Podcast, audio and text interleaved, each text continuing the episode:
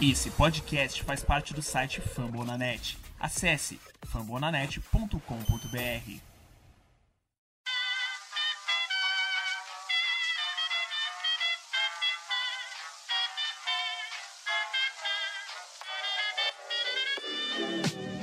Mais uma rebatida forte. E ela tá fora daqui!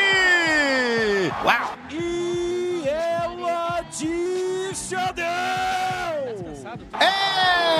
Home run! Aquele abraço.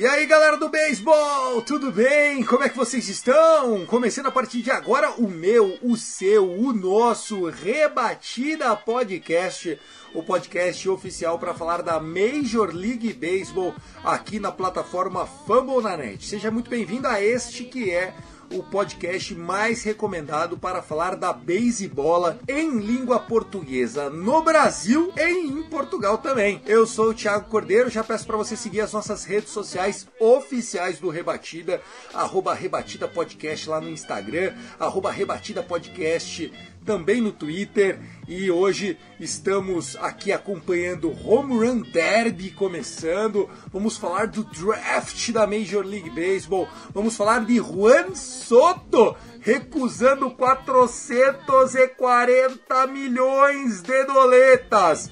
É mais de 2 bilhões de reais, tá? Só só fecha parênteses. Vamos falar também de Clayton Kershaw, The GOAT, o GOAT dos GOATs. Finalmente vai começar um All-Star Game. Enfim, episódio 181 começa agora comigo, o homem, a lenda, a besta enjaulada que vence e vence. Guto Edinger, o arroba Yankees Brasil. Beleza, Gutinho?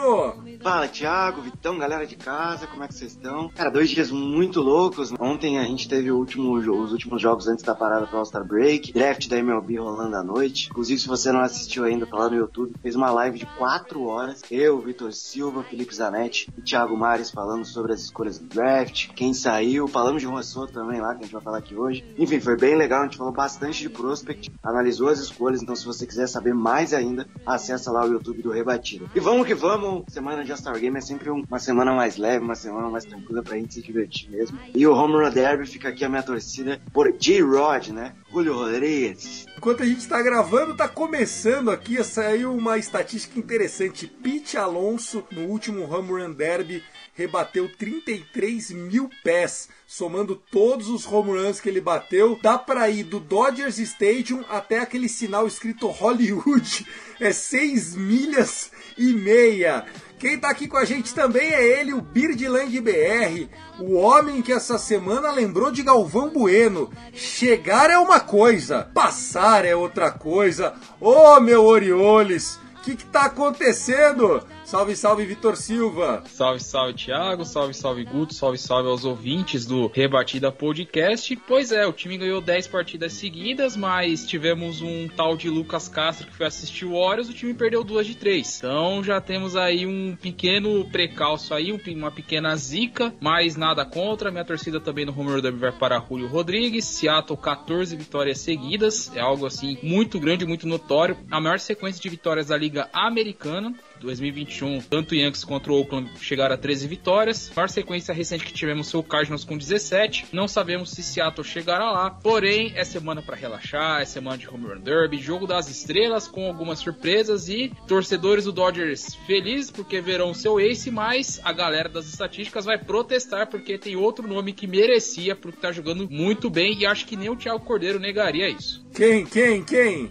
Sandy Alcântara, né, pô? Ah, sim, mas eu acho que o, por jogar em casa, né? O Kershaw que já deveria ter começado o All-Star Game em 2013, quando ele foi inclusive Young, mas a partida foi no OX Stadium ou no City Field, não sei se qual estádio que era do Mets na época, e o Matt Harvey, sim, aquele Matt Harvey, que na época, enfim, estava fazendo um grande ano, acabou começando o jogo por ser do time da casa. Então é a justiça sendo feita. E outra, que mundo é esse em que Clayton Kershaw, com três Cy Youngs, um MVP, né, campeão da World Series, não teria nenhum start em All-Star Game na carreira, mesmo participando de 11? Aí, né, eu acho que a, Sneaker lá, o técnico do Braves, fez o correto Mas vamos embora, vamos falar de draft, vamos falar de muito assunto legal nos próximos minutos. Lembrando que esse podcast tem a edição dela, Luke Zanganelli. Luke sempre salvando a gente. Então vamos embora, começou o Rebatida Podcast.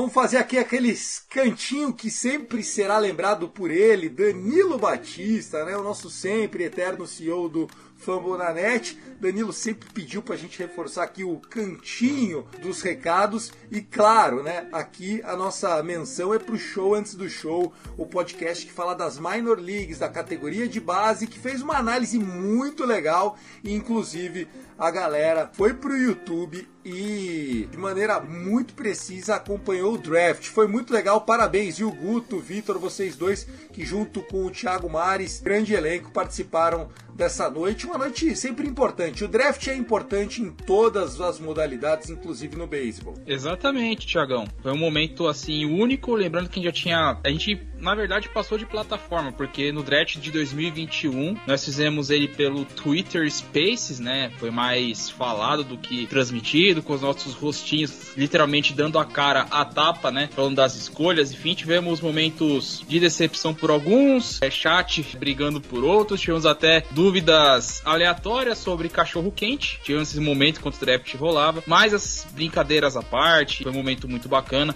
O Rebatida alcançando outras redes sociais, meios de comunicação para passar informação para vocês. E o draft, sim, é um momento muito especial, pois estaremos, estamos vendo o futuro da liga sendo, é, sendo escrito, meu caro Thiago. É isso aí, então vambora. Luke, agora sim, para começar o Rebatida, o órgão mais famoso dos esportes americanos.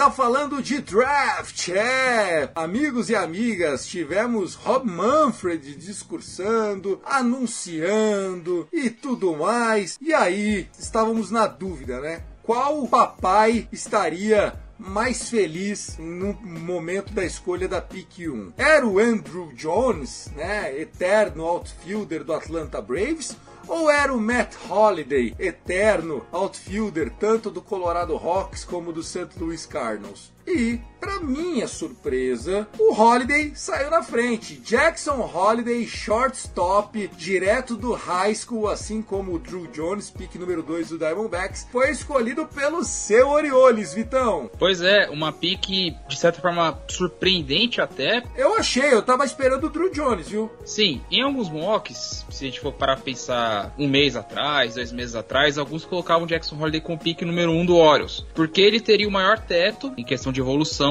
E ele, no último ano dele, de senior, no, no high school de Stillwater, em Oklahoma, ele teve bons números, Thiagão. Ele rebateu perto de 70%, quebrou o recorde de rebatidas da história do high school. O estado de Oklahoma, o recorde era do GT Realmuto, de, se não me engano, acho que era 87 rebatidas. Ele quebrou essa marca e ele, perfeito em roubo de base, tem todas as ferramentas bem apuradas. E foi o primeiro filho de jogador, mesmo se fosse o Drew Jones, foi o primeiro filho de jogador a ser selecionado na primeira escolha desde 87 quando Ken Griffey Jr. foi a pick número 1 um pelo Seattle Mariners. The Kid, o Eterno. Exatamente. O Ken Griffey Jr. teve uma carreira que a gente, mesmo, mesmo que eu nunca tenha jogado uma World Series na vida, uma partida de World Series, é sempre lembrado que ele foi um jogador espetacular, muito fora da curva. Quanto ao Holiday, tem um teto muito alto, o Orioles acabou apostando nele para fazer aquele famoso under slot, só que ele é agenciado por um tal de Scott Boras. O Boras foi o cara que ficou mais feliz no draft, porque tanto o Holiday, quanto o Jones, quanto a pick 3, Kuma Rocker, são jogadores do Bora. Ou seja, o cara já tá saindo de orelha a orelha que ele vai faturar uma uma grana violenta, Thiago. Não basta ter o Trea Turner, não basta ter o Han Soto,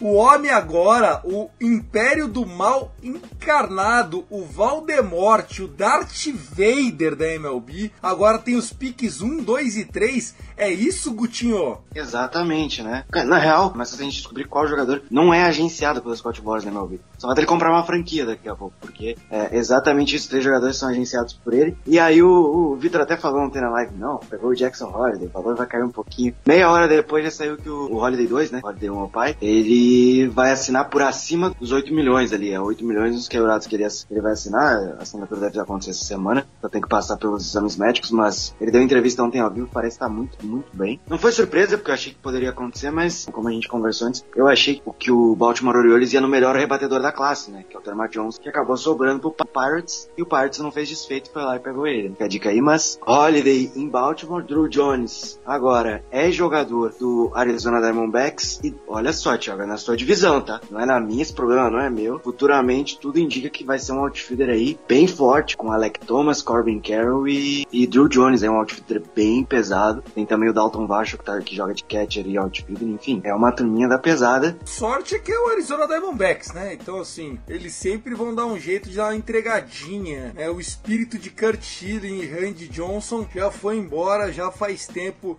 do lado do deserto. Falando um pouquinho desses dois prospectos, né? fora serem filhos de grandes atletas, grandes jogadores, né? Eu vi muita comparação, inclusive do swing do Drew Jones com o do Tatis Jr., né? Na hora do draft estava mostrando e assim dizem que o Drew Jones parece muito com o pai, o pai, né? A gente tá acostumado a ver o Andrew Jones já no final da carreira com uma barriga maior que a minha. Mas assim, ele era um palito, né? Que daí ele pegou aquela geração do suquinho, das, daquela inchada, Vitão. Mas assim, é um baita de um prospecto. Eu não condeno o Orioles ter pego o shortstop em vez do outfielder, mas é difícil você errar quando você tem dois caras desse calibre. Agora, o Kumar Rocker, no ano passado, ele já tinha sido draftado, se eu não me engano, pelo Mets. O Mets não aceitou assinar com ele, porque eu acho que tinha alguns problemas de saúde. E aí o Rangers, inclusive, cadê Tas Falcão, né? O Rangers foi lá e cravou o homem, é isso?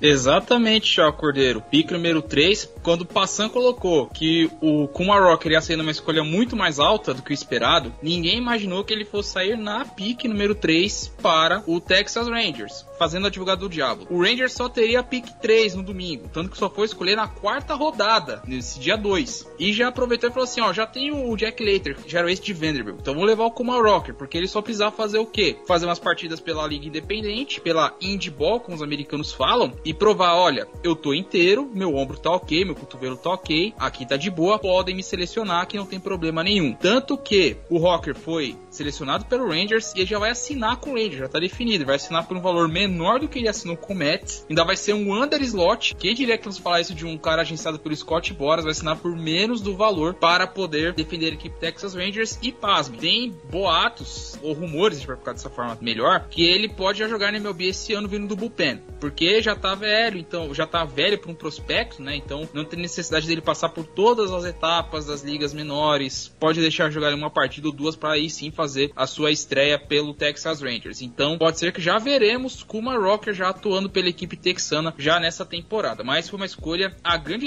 a grande surpresa da noite foi Kuma Rocker no Texas Rangers que chocou todo mundo. Sensacional. Nesse momento a gente teve o Julio Rodrigues rebatendo 25 home runs, pegando bônus, indo para cima. Trabalho difícil agora pro Corey Seager ir buscar. Não sei se vai dar certo aqui no Home Run Derby. Lembrando que a gente tá gravando esse rebatida na noite de segunda-feira, excepcionalmente, né? A gente sempre grava na noite de domingo. O Lio Rodrigues me surpreendeu. Eu não achei que ele iria tão bem já na primeira entrada, Gutinho. Eu sei que tava mais prestando atenção. Quanto que acabou o homem? 32.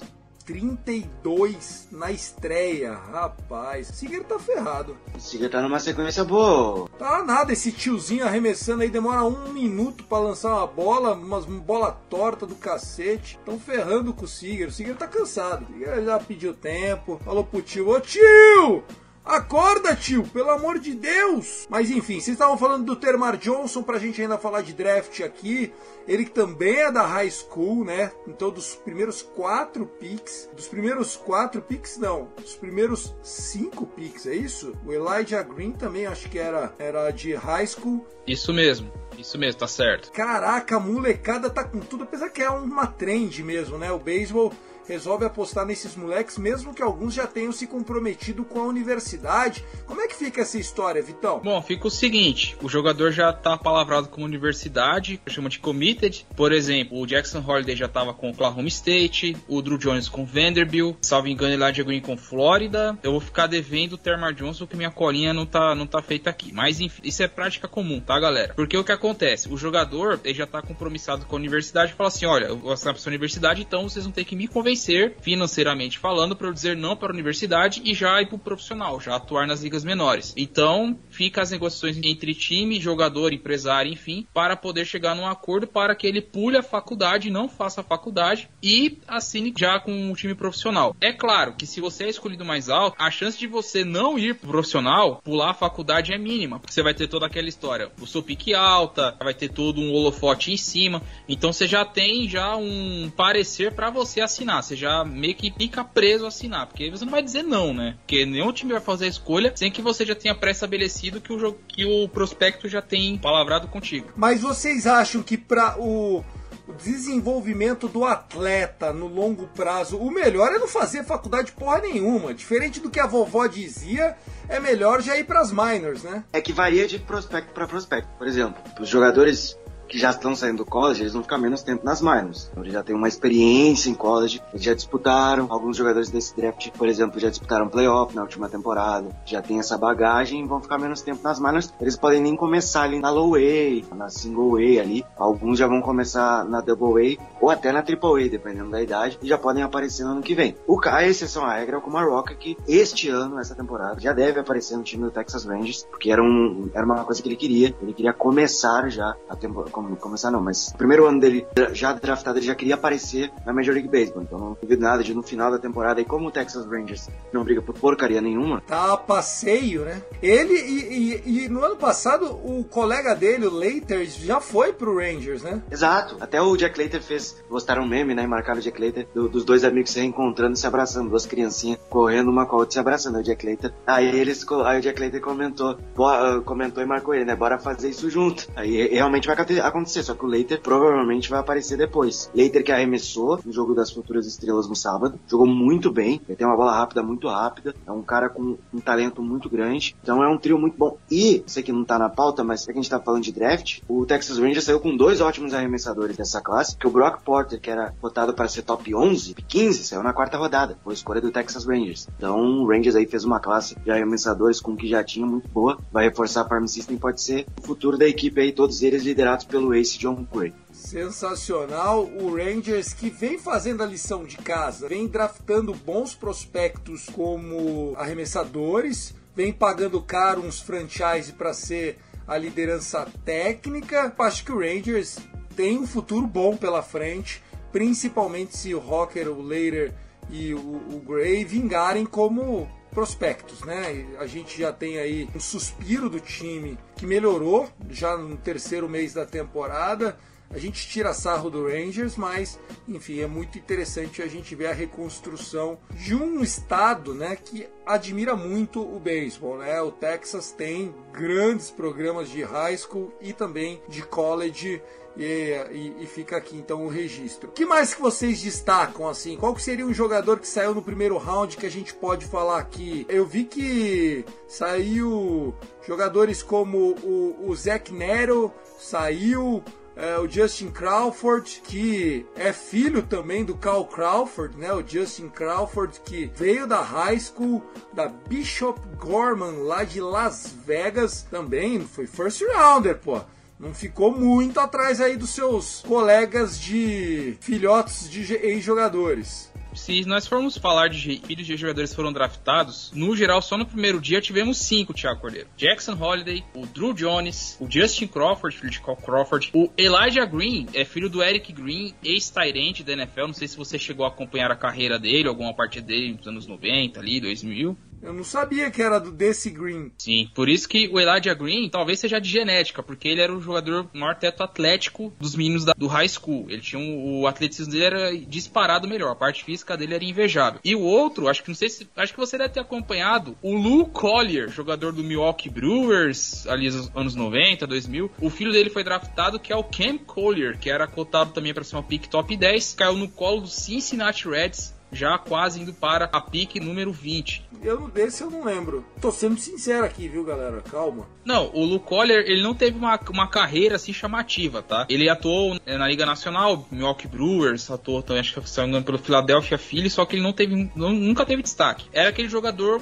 comum e nada mais. Mas o filho dele estava nessa classe e foi a escolha do Cincinnati Reds, me engano, a pique número 17 para a equipe do Cincinnati Reds, que nosso amigo João já tá falando que já fez o mundinho Collier, o Ken Collier já segue ele, já tá falando que é o. Só tá falando que é o Joe Morgan da terceira base porque não teve oportunidade, mas já vamos entregar aqui que o menino tá bastante empolgado. Tivemos não só filhos de jogadores, mas também aqueles casos de caras que você via que ia ser alto e acabaram caindo demais. O Guto citou o Brock Porter, dá para citar também o Kevin Parada, que caiu no colo do New York Mets, que era tido como um dos melhores rebatedores vindo do college, o melhor catcher da classe, acabou caindo pro Mets na pique que originou, né, da nossa assinatura do Kuma Foi um desses casos. Tivemos o vencedor do Golden Spikes Award sendo apenas na segunda rodada, Ivan Melendez. Os seus adversários, o Parado sendo pro Mets, Cooper Hirp, melhor pitcher do universitário, sendo pro St. Louis Cardinals. Tivemos algumas escolhas que, de nomes que ninguém esperava, Mickey Romero pelo Boston Red Sox. Enfim, tivemos uma. Ah, também tem mais uma também. A gente tem que lembrar, né, do Cade Orton, o pitcher mais efetivo dos playoffs da NCAA, indo para o Chicago Cubs para desespero do Felipe Zanetti lá do Cubs Cast Beisebol dos Letrados, porque ele detestou a escolha. Meu Deus do céu, o cara ficou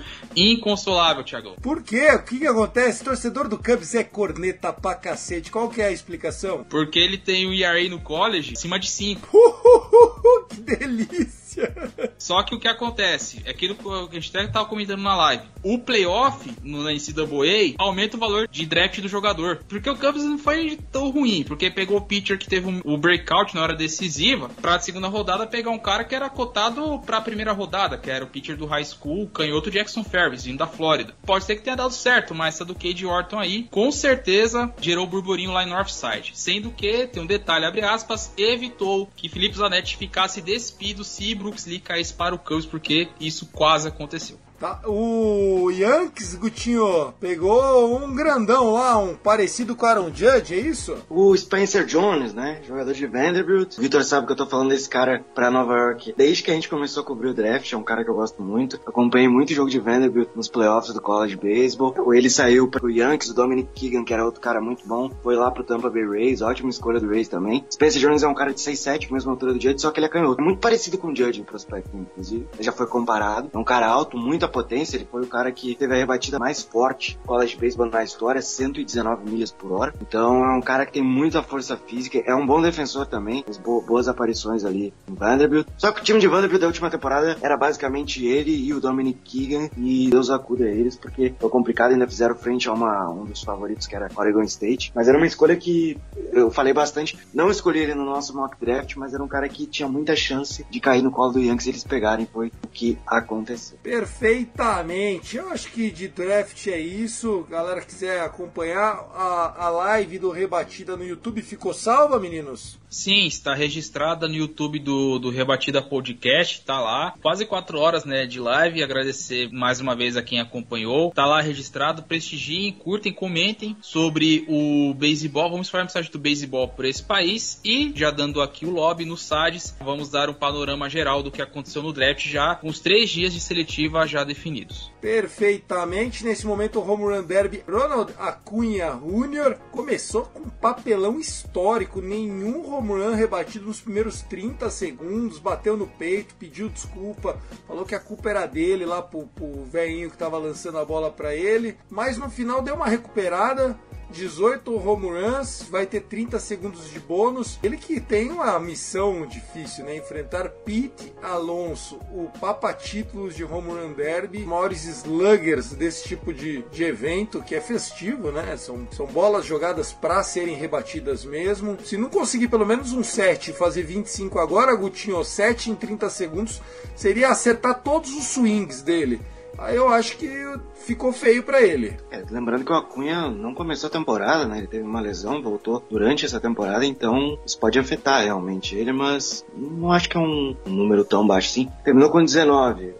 Thiago, então. Não, tá com 18 nesse momento, apesar que eu tô aqui assistindo no, no Star Plus do celular, né? Então talvez já tenha feito 19. Meu Deus, olha que lamentável, rapaz. Rapaz do céu. Para terminar esse primeiro bloco, então, o Los Angeles Dodgers foi o único time que foi prejudicado, punido pela Major League Baseball por gastar demais. É feio movimentar a economia, Vitor Silva? É feio gerar empregos? Render negócios, arrecadar impostos. Esse é os Estados Unidos que a gente está deixando para as próximas gerações, Vitor Silva. Rapaz, aí você tem que falar com, o Rob Manfred, cara, porque ele que tá por trás disso aí, certeza, né? Quem organiza as regras, né, juntamente com os donos é ele. Para quem não sabe, o Dodgers foi punido porque passou da Luxury Threshold, né, da Tax Threshold e caiu 10 picks, tanto que só teve a sua primeira escolha de draft só na pick 40, já abrindo a segunda rodada. Foi uma punição branda, né, de certa forma, forma, mas não concordo com esses tipos de punição. Tem que ser igual como é na NBA. Paga a multa e já era, mas não prejudica o draft. Acho que isso aí já também já é meio cúmulo, viu?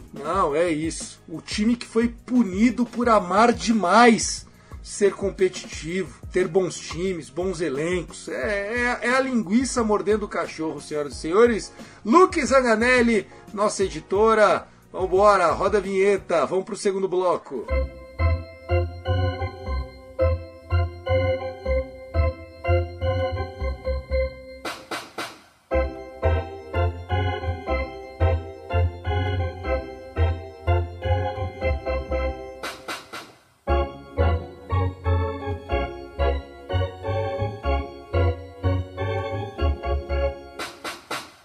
Bloco do nosso Rebatida Podcast, episódio 181, trazendo para vocês o draft que já foi no primeiro bloco e também agora as últimas aqui do All-Star Game.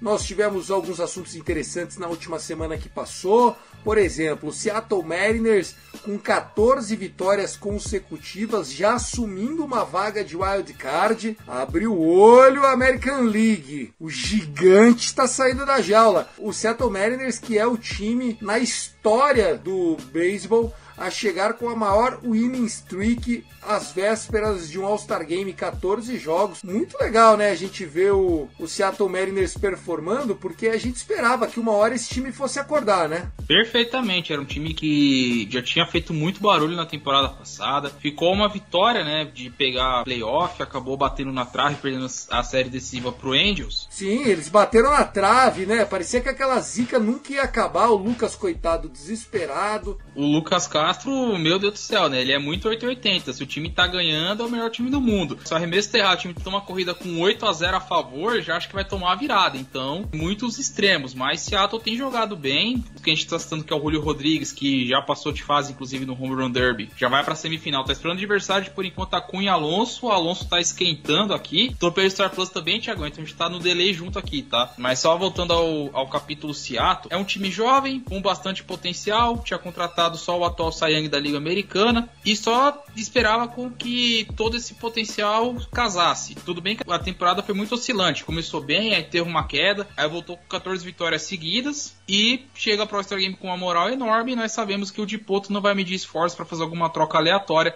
para reforçar o seu elenco. Lembrando que outro, aqui vai até dica de fantasy, Kyle Lewis já está fazendo seu rehab assignment nas ligas menores. Com certeza já estará de volta em breve para aumentar a potência desse ataque de Seattle, que se já está pegando fogo, vai pegar ainda mais. E o Robbie Ray, que foi contratado a peso de ouro, começou a temporada espalhando a farofa torto e a direito, engrenou, né? Os últimos 5, 6 starts dele muito bons. O time tá clicando e é um time que já no ano passado era para ter feito os playoffs, lembrando que eles não vão aos playoffs há mais de 20 anos. Eu tenho um carinho por esse Seattle Mariners, até porque dois dos meus jogadores favoritos na minha adolescência, né? O Randy Johnson e o próprio Ken Griffin Jr., que a gente falou no primeiro bloco, jogaram pelo Seattle Mariners. Depois o Ishiro Suzuki também fez uma carreira brilhante jogando por lá. Legutê, outra notícia que trouxe muito burburinho na última semana foi que Juan Soto e o seu empresário barra agente barra senhor de engenho Scott Boras recusou 2 bilhões e 200 milhões de reais. Como que alguém recusa 2 bilhões de reais? Ah, alguém que pode ganhar 500 milhões de dólares, né? Seria mais ainda 2 bilhões de reais, né? Quase 3 aí. Seria 2 bilhões e meio, né? Provavelmente é o que ele vai ganhar, mas assim, eu acho que o National, se não conseguir renovar com ele agora, já vai tentar trocar. Lembrando que o Soto tem dois anos e meio de controle ainda, antes de ter que assinar uma extensão contratual, né? Então o time que trocar por ele provavelmente já vai renovar. O que os insiders falaram? Foram dois insiders. Primeiro foi o John Heyman, que cobre muito os times de Nova York, solta muita notícia durante a off-season. O Hector Gomes, que é um insider latino, né? Falou a respeito. Tem quatro times que vão pensar na possibilidade de mandar uma oferta de troca para o Washington Nationals. O John Heyman reportou dois o Mets e o Yankees. São os dois times de Nova York. E depois o, o Hector Gomes completou que Los Angeles Dodgers, seu time, o Thiago, e o Red Sox são outros dois times que podem pensar a respeito de tentar mandar uma oferta pelo jogador do Washington Nationals. O que eu acho? Que se Yankees e Dodgers estiverem na parada, Red Sox e Mets, com todo respeito, não tem nem condição de competir. Se esses dois times quiserem, que as farm systems de ambos os times são infinitamente superiores. Tô falando de um de ter que fazer um, um ter, ter que destruir essa farm system para trocar pelo Juan Soto. A gente tá falando do provavelmente melhor rebatedor do beisebol, o rebatedor mais completo que a Major League Baseball tem hoje. Mas não é aquela situação que é prejuízo em qualquer maneira, porque assim, você tá falando de 500 milhões de dólares para um cara que vai querer isso em 10, 11 anos, que até, até tem idade para assinar por 10, 11 anos, porque eu acho que ele só tem 23, 24 anos, ele é novo.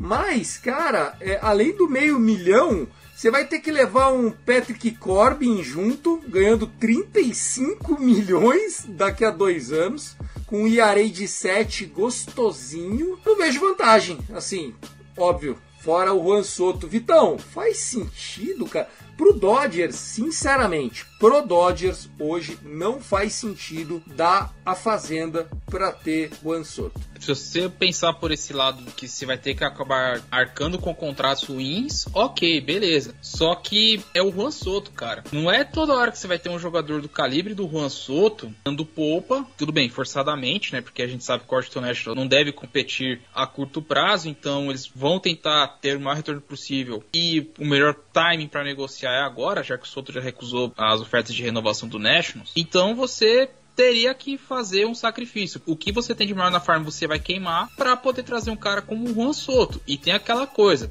se você trazer, só que o cara não confirmar que vai renovar, se vai ser só um aluguel de duas temporadas e meia, também não vale a pena, porque o time não vai querer se, se comprometer a curto prazo e depois não vai ter com que se reconstruir, sabe? Tem que vir com a, com a extensão assinada, né? Exatamente, você tem que ter a garantia, você tem que ter um, é o que a gente fala que é o seguro. Porque se não tivesse seguro, aí fica complicado até para os times irem atrás dele. Porque quem garante que depois que acabar o trecho você vai renovar com o cara? É complicado, cara. Eu acho que assim, o Dodgers passou por uma situação semelhante quando no ano passado trouxe o Max Scherzer e o Trea Turner. Tinha até o rumor de que o Scherzer iria pro Padres, não sei se vocês vão lembrar disso, né? Saiu a notícia, ah, vai pro Padres. Daí o Andrew Friedman entrou no meio e aí mandou suspender, deu mais, né? Inclusive o Josiah Gray, que é hoje um dos melhores pitchers dele, o Keiber Ruiz, que é um catcher que já é titular do Nationals, um bom catcher, switch hitter e tal, ou seja, deu impacto para eles. E aí o Andrew Friedman virou pro Scherzer e falou: Scherzer, mas cara, vamos assinar a extensão. Scherzer olhou com aquele olhar de husky siberiano dele, um zóio claro, outro escuro, falou: não. E aí o Friedman ficou no meio do caminho e falou: Quer saber, velho? Então bota o Trea Turner junto. E o Nationals, meio que pego no susto, falou: Trea Turner? Ah, Vai, leva então também, porque o Scott Boras com certeza já estava lá na orelha. Mas pro Dodgers valeu a pena, apesar da gente ter perdido a World Series, né, a National League Championship pro Braves, que ganhou a World Series, sem o Scherzer ali na sua melhor condição, ele tava com o tal do Dead Arm, e esse ano ele sofreu com a lesão e tal também no Mets. O Trea Turner esse ano tá fazendo uma temporada absurda. Eu acho que a trade valeu, olhando hoje. Mas não vai sair barato. Você perdeu dois moleques que estavam sob contrato por cinco anos. O Trea Turner vai custar 400 milhões aí. O Scherzer já foi embora. Então, apesar de serem grandes atletas, Guto, jogadores que com certeza seriam titular nos 30 times da Major League, é difícil, cara. Quando você pega esse tipo de calibre de jogador, uma coisa que você não consegue é ter poder de barganha. Porque são duas barganhas. Uma é negociar com o time e depois olhar pra cara do capeta, do Scott Boras, pô. É complicado, né, Thiago? Assim, o, o Soto, como eu disse, ele é fantástico. É um cara que tem uma leitura muito boa de zona de strike, é canhoto. Então, a gente pode ficar aqui uma hora falando do quão bom é o Juan Soto. Só que até onde vai você sacrificar sua farm system pelo jogador? Eu acho que no final das contas, não, não tô dizendo sair barato, né? Mas pode ser que nem Dodgers nem Yankees façam essa loucura. E aí, sei lá, Mets ou Red Sox vão atrás desse jogador e com farms bem mais modestas acabem trocando e trazendo o cara, né? Eu acho que o, que o Bloom, que é o é o manda-chuva lá no Red Sox, não deve fazer isso. Não sei se o Cohen vai, vai apressar a equipe dele, porque o, o Steven Cohen é meio louco. Não duvido dele, dele fazer tudo isso para adquirir o Juan Soto pro Mets, né? Mas falando pelo que eu tenho acompanhado o Cashman dos últimos anos, o Cashman tinha a opção de assinar com, com o Carlos Correa, tinha a opção de assinar com o Stiga. A gente até tentou o Marco Sino, não assinou com nenhum desses, deixou passar, trouxe o Falefa para ter só um seguro porque quer apostar na molecada. Tanto é que antes da temporada passada começar, ele falou, ó, o Peraza, que hoje é o número 2 da Farm dos Yankees, ele falou, o Peraza tem uma luva guardada para ele na Major League Baseball. E depois ainda tem o Anthony Volpe. Cashman mudou a abordagem dele nos últimos anos e tem apostado muito mais na Farm System. É um time que tem apostado também muito no, no, nos prospects internacionais. Nos últimos dois, dois, dois três anos aí, o Yankees tem perto sempre os principais jogadores, dado o bônus de contrato maior para esses caras, para ter sempre o principal jogador da classe. Já tá fechado, já vai fazer isso de novo no próximo ano. Então, assim, é uma abordagem diferente em Nova York. Deixou de ser o time que gasta a torta e a rodo, gasta quando, a, quando acha que a necessidade casa com o time, foi o caso do Garrett Cole, mas não, tá, não tem feito isso ultimamente porque, e deu certo, né? Tem como reclamar do que fez no off-season, o Yankees é o melhor time do beisebol, 63, 64 vitórias, 28 derrotas. O Cashman tem tentado fazer mais, achar mais Matt Carpenters, achar mais falefas, enfim, mais jogadores assim que, possam aparecer surgir ajudar o time do que tentar realmente fazer uma blockbuster. Mas, e outra, né? Eu acho que se, se o Cashman, falando desse cenário mesmo, se o Cashman for trocar por alguém, eu acho que não seria o Juan Soto. Eu, eu, eu, particularmente acho que ele iria no Luiz Castillo, que é o arremessador do Reds, que tem grande chance de ser negociado aí nas próximas semanas. Lembrando que a deadline é até dia 2 de agosto, mas é, é um sacrifício, né? Você vai sacrificar sua farm inteira por um jogador de dois anos e meio de controle, sem a certeza de que ele vai assinar uma extensão não, com certeza que ele vai te operar, porra. Não é que assim, ah, sem a certeza. Não. O Juan Soto, você acabou de falar, ele não aceitou 440 milhões de dólares porque ele quer 500. Inclusive ele apareceu agora na tela. Grande Juan Soto. Briga boa, hein? José Ramírez contra Juan Soto. O orgulho da América Latina nessa competição aí. Eu acho que Juan Soto é um baita prospecto, já é campeão, futuro Hall da Fama. Se tem um jogador que eu acho que vai entrar no 500 Home Run Club dessa geração é o Juan Soto, até porque tem muitos anos aí para jogar, inclusive com um de-age no final da carreira, se é aqueles bunda gorda lá que, tipo Big Papi, vai lá e só rebate e tal. Porém, por 50 milhas, amigão, não sei, não me parece razoável esse tipo de de acordo. Outra notícia que envolve grandes atletas, grandes jogadores, é que Clayton Kershaw finalmente vai ser starter num jogo de All-Star Game. Sim, o homem que desde 2008 quando estreou, tem o menor ERA da história da Major League Baseball o homem que tem um título de MVP, sendo pitcher, três Cy Youngs, Gold Gloves no plural, Silver Slugger e título de World Series de novo, reiterando. Agora também vai ter na sua carreira de GOAT, GOAT dos GOATs, starter no All-Star Game. Jogo que para mim não vale nada agora sim, passa a ter alguma relevância, Vitão. Sim, Brian Snitker fez essa decisão pensando, bom, é pro público, jogo em Los Angeles, então nada melhor do que colocar um prata da casa para arremessar. E ele tá merecendo, vai, vamos ser sinceros. Não, pelo lado do que é, o jogo é pro público, beleza, concordo. Coloca o Kershaw, o cara da casa.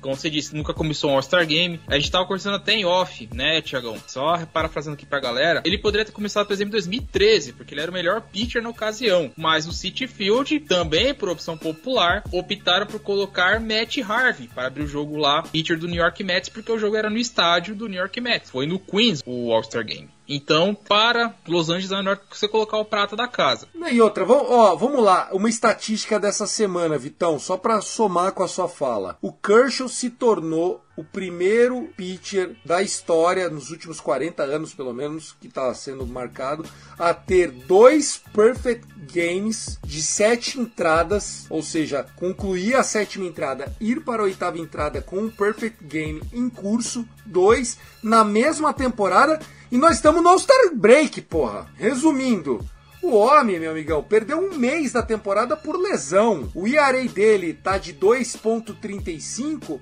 só que se não fosse um jogo lá no Coors Field que ele tomou 5 runs, era para estar tá 1.42. A temporada do Kershaw é excelente ele está muito melhor que o ano passado. Dado isso, temos argumentos para defender. Porque o que acontece? Pela constância, pelo que vem jogando, muitos imaginavam que o titular seria o Sandy Alcântara, pitcher do Miami Marlins, porque ele está numa temporada também muito absurda. Pelo lado da Liga Americana, não tem o que falar é o Shane McClanahan, porque ele, sabe, a estatística dele, que não cedeu mais que três corridas até agora numa partida na temporada. Tem uma sequência só cedendo uma corrida assim, tipo, muito assim, um, um, um, um, um, um, um. E aí você não tem o que discutir, porque é o maior pitcher do, do lado da Liga Americana. Não tem o que discutir se você não for o Guto, né? Que vai querer o Nelson Cortez. O Guto tá pedindo o Cole, né? Só que o Cole tinha arremessado no domingo, então não teria como ser o Garrett Cole. Mas o Nestor Cortez acabou perdendo um pouco da, da força dele, mas o McClellan tava uma temporada bem mais constante, bem mais regular e mereceu ser o titular pra Liga Americana. E abre aspas, Dustin Baker ela meteu louco na coletiva falando que nunca tinha visto o Shane McClellan arremessar, sendo que já desmentiram ele porque o McClellan tinha arremessado na, nos playoffs entre Tampa Bay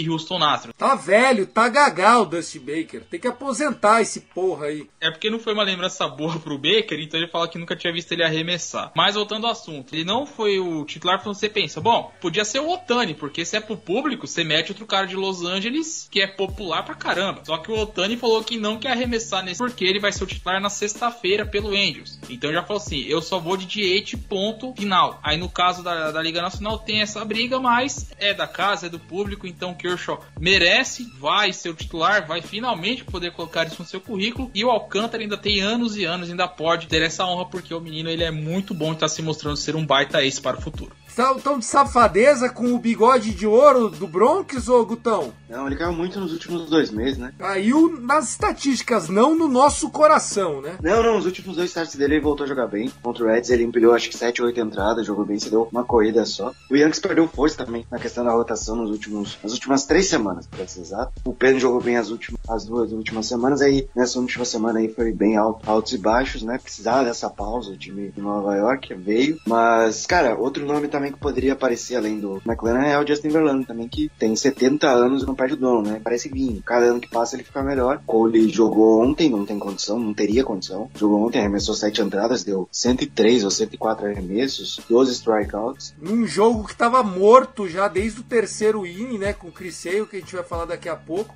Gastaram o menino Cole, tão de safadeza com ele. Mas aí que tá, o Thiago. Capaz dele jogar só na sexta-feira agora. Não deve pegar a série contra o Astro, porque o Yankees volta a jogar na quinta-feira um doubleheader contra o Houston Astros. É isso, vai ser Shane McClanahan contra, contra o Clayton Kershaw. E só para completar, os lineups já estão definidos, tá? Manda, manda, anuncie na pedra as escalações. Na Liga Nacional a gente vai ter Ronald Acunha Jr., el abusador, Mookie Betts, Manny Machado, el ministro da defesa, Paul Goldschmidt, Tria Turner, Wilson Contreras, jogando de catcher, Willie Contreras, jogando de rebatedor designado. Você tá brincando? Os dois Contreira entraram? O Fred Freeman joga cricket nessa porra? Fred Freeman começa no banco. Pelo amor de Deus, Snitker, você tá morto, seu velho caquético vagabundo. Jock Peterson e Jeff McNeil. Jock Peterson? Os caras tão de safadeza, mano. E qual que é o último? É o Jeff McNeil do Man. O McNeil, aquele McNeil? Ah, tá rebatendo mais de 30%. Jogando muito bem lá, pelo menos. Vocês estão de. Meu Deus. Ô Vitão, Vitão. O time começa com a Cunha, Mookie Betts, Goldschmidt, Trea Turner e acaba com Jock Peterson. Meu Deus, e McNeil, que fase. O que, que tá acontecendo com essa National League? Bom, American League. Vou torcer pra American League. Ah, não. O Kershaw vai começar o jogo. Não dá.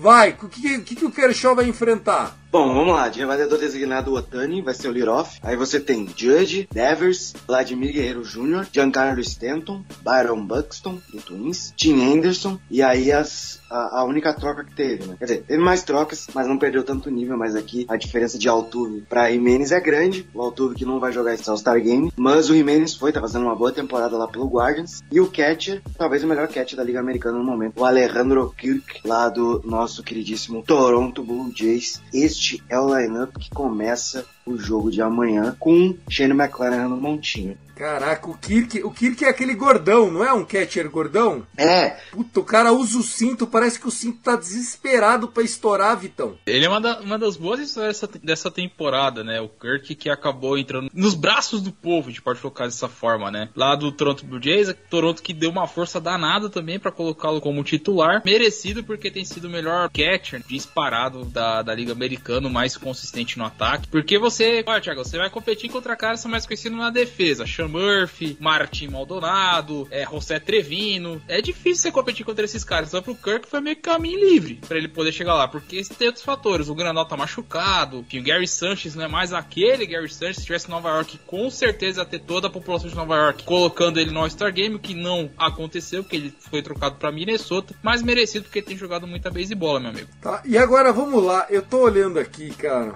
O Jock Peterson. Eu tô olhando aqui porque eu, eu não consigo crer crer que o Jock Peterson fez o time titular com honrosos 252 de batting average, 331 de on base, 517 slug. Pelo amor de Deus, ele já teve temporada melhor que essa pelo Dodgers e nem ir pro All-Star Game ele foi. Tá acontecendo?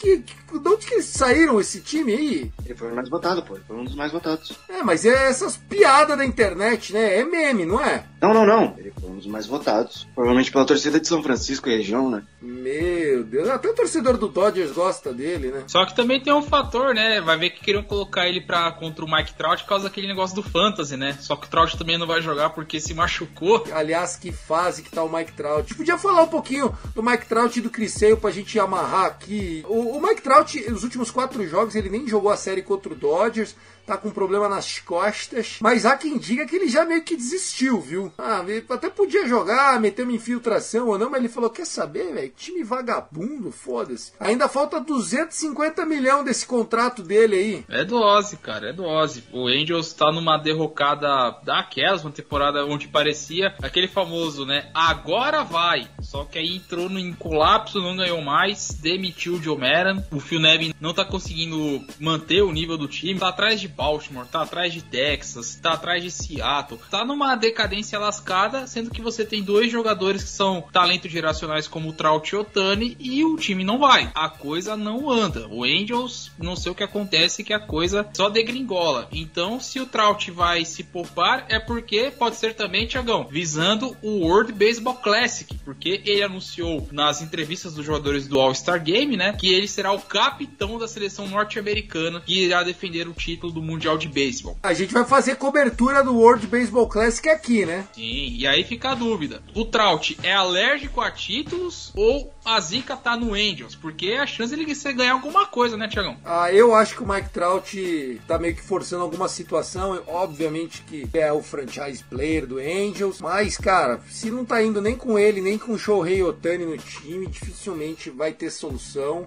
O Rendon para jogar não pode, mas para sair na mão tá, tá on. Não, consigo ver uma solução para esse Angels aí, cara. Difícil essa sua pergunta.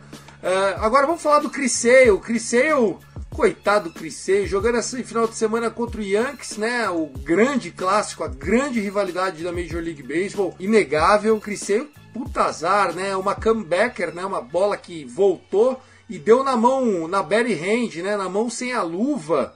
Fez uma bola. O que aconteceu na mão dele, Gutinho? O Hicks foi rebater, a bola triscou na mão dele e ele quebrou o dedo. Foi isso. Essa é cirurgia hoje. E ele vai ficar quanto tempo fora? Não saiu ainda. E é a mão que arremessa, hein? Não sei se volta esse ano. E detalhe, era o segundo start dele voltando de uma lesão séria. Uma lesão seríssima do Criseio. Poxa vida, já não é um menino Criseio, né? Criseio que já ganhou tudo na vida. Já ganhou o Cio, já ganhou tudo. Não tem Sayang. Falta Sayang? Ele tem Sayang, né? Não, não tem, não ganhou. Ah, não ganhou Sayang? Pô, eu sempre achei que ele fosse Sayang. Mas é um grande, um grande homem, um grande atleta, um líder. Fico triste, mas a cena, a cena foi feia ali. A bola voltou, feroz. A hora ele mostra a mão meio que, olha aqui, gente, que bonitinho. Tem uma bola dentro da minha mão. Na hora já inchou o negócio. Imagino isso no dia seguinte, Vitão. Rapaz, nem fala, né? Eu fico pensando mais na cabeça do jogador, né? Porque, poxa, você sai de uma lesão, o Sale que já nos últimos anos já tem, tem tido muitos problemas, não consegue se manter saudável. Ainda tem esses lances de infelicidade, né? Porque é uma rebatida vai em direção da tua mão e fratura os dedos, sabe? Uma cena assim, bem feia até. Fica pensando como é que fica a cabeça do jogador desse, né? O Red Sox tinha até pensado em colocar ele no bullpen para diminuir esse tempo de recuperação dele, para poder, mesmo que atue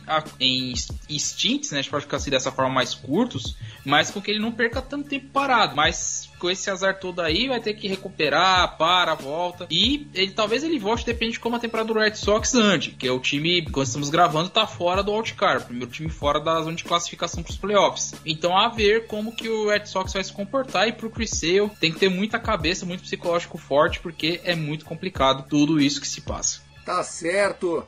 Bom, pessoal, é isso. Nesse momento, Albert Pujols passando um papelão histórico aqui. Eu estou assistindo pelo Star Plus. Ele está só com um home run, pediu tempo. Ele bateu uma bola que quase não saiu do infield, Vitão. Meu Deus do céu. El Tio. É o último ano dele, né? Ele já, enfim, já assinou com o Cardinals justamente para voltar para casa, para aposentar como um Cardinal. É um Hall da Fama, com certeza. Eu acho que o Albert Pujols tem chance de né, ser igual o Mariano Rivera, um cara é, unânime. Torço para isso, acho que ele merece ter uma carreira dessa desse tamanho, desse porte. Vamos ver como que vai acompanhar. Gutão, seus destaques finais e, e sua previsão. Quem ganha esse All-Star Game? Primeiramente, agradecer ao Thiago, ao Vitor, a galera de casa. Lembrar de, de, seguir a gente lá no Rebatida Podcast. Sou o Yankees Brasil, se você quiser saber mais sobre o New York Yankees. E não deixe de seguir também o Show Antes do Show na sua plataforma de podcast favorito, porque a gente vai fazer um recap desse draft, né? O draft acaba amanhã, ainda faltam oito rodadas, é, são 18 rounds. Então a gente ainda tem mais oito rounds amanhã, hoje foi até o round 10. Acompanha a gente lá. Meu preview é,